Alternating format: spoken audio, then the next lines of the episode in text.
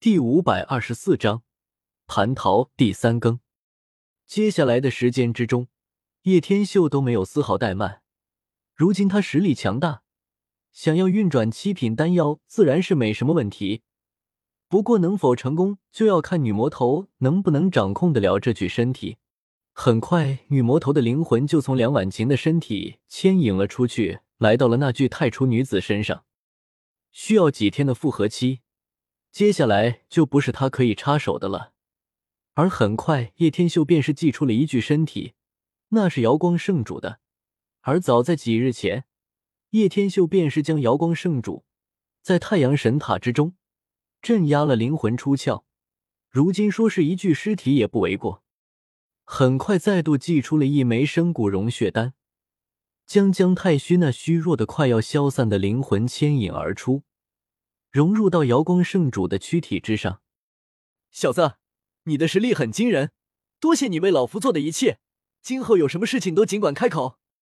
神王姜太虚感觉到了自己的灵魂开始复苏，顿时惊喜说道：“叶天秀本来就是要他来统领整个东荒，到时候离开了每一个位面，都有他的人在统领，这不是很美滋滋的做法？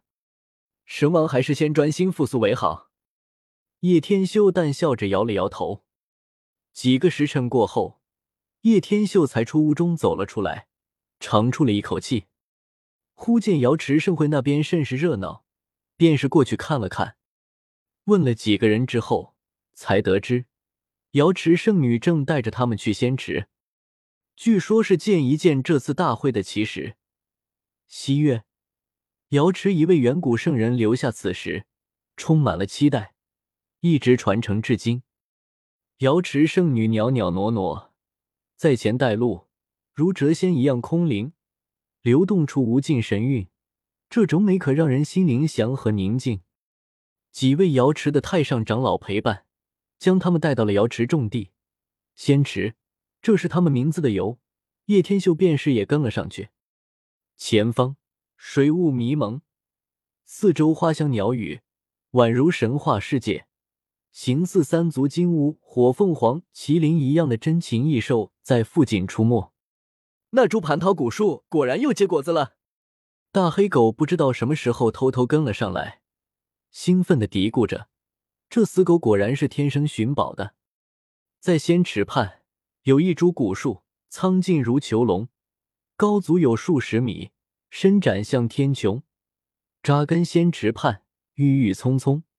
上面皆有几枚果实，馥郁芬芳，闻之让人浑身毛孔舒张，一看就是绝世宝药。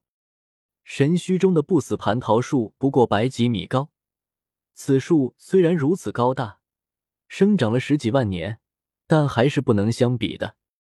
在蟠桃古树下有一块晶莹的石头，上有九窍八孔，吞吐月月精华，看起来非常的神异。妈的！居然有这样一块石头！大黑狗震惊，忍不住叫了出来。古树如囚笼，满树绿叶，片片如碧玉，剔透生辉。树枝上只结了三枚蟠桃，隐藏绿玉叶间，芬芳扑鼻。蟠桃果并不是很大，如红玛瑙雕琢而成，通体鲜红，晶莹闪烁，香气沁人心脾。让人浑身舒泰，大黑狗最是不堪，哈喇子使劲的往下咽。如果不是有几个太上长老在此，他多半会将整株古树都给拔走。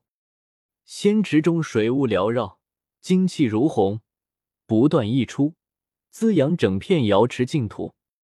古树下那块奇石晶莹剔透，流光溢彩，吞吐月月精华，宛如有生命一样。你们瑶池想培养出一个圣灵不成？大黑狗眸光深邃，第一次露出这样的神色。其实附近生有芝兰，长有龙草，不乏灵参，皆有数万载药灵了，光华点点，药香诱人。这样一块石头，绝对来头大的吓人。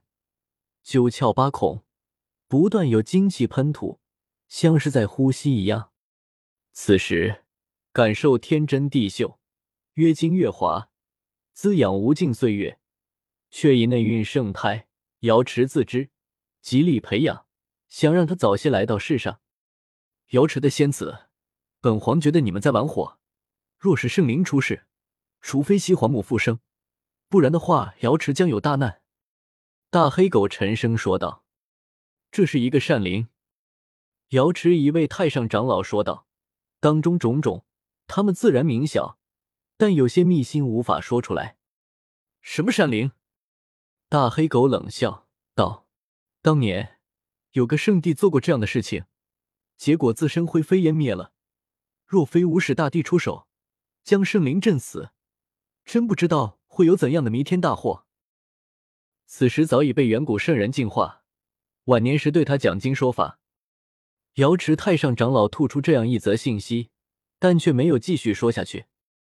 这样更悬了，通晓人族古今。